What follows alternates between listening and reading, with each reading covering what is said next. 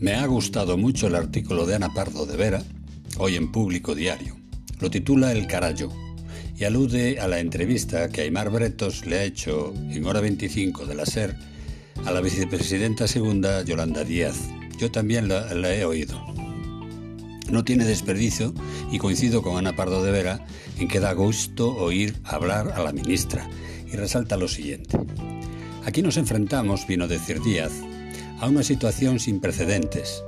Peor que en la pandemia, los recursos utilizados para que ésta no se llevara por delante empleos, salarios y dignidad son válidos para ahora, pero no solo.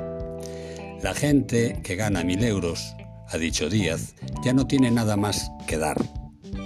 Así que toca ir a por los beneficios de cotizadas y otras absolutamente fuera de la realidad, no solo las empresas energéticas.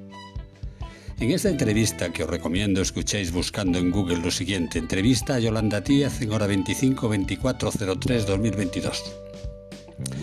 También anunció Yolanda Díaz en la entrevista que paraliza el proceso de escucha a la sociedad para su proyecto político.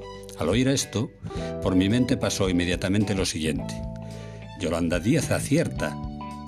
Si deja su escucha a la sociedad y marca distancia con Podemos, pues este partido ha de dar cuenta de la situación que dejó Pablo Iglesias tras su fugaz retirada, ¿no? Porque las cosas pueden ir bien si se hacen bien. Acabo de saber que los camioneros convocantes de los paros posiblemente sean recibidos por la ministra de Transporte Raquel Sánchez tras haber firmado acuerdo con la patronal y sin los perjudicados, y en cuyo texto cabe resaltar que reconocen, ahí es nada, existir su contratación abusiva, así como que están pagando por sus servicios a los transportistas autónomos pobres un precio inferior a los costes, comprometiéndose a regular esta anomalía por ley antes de julio. Cualquiera pensará que debería regularse con carácter inmediato.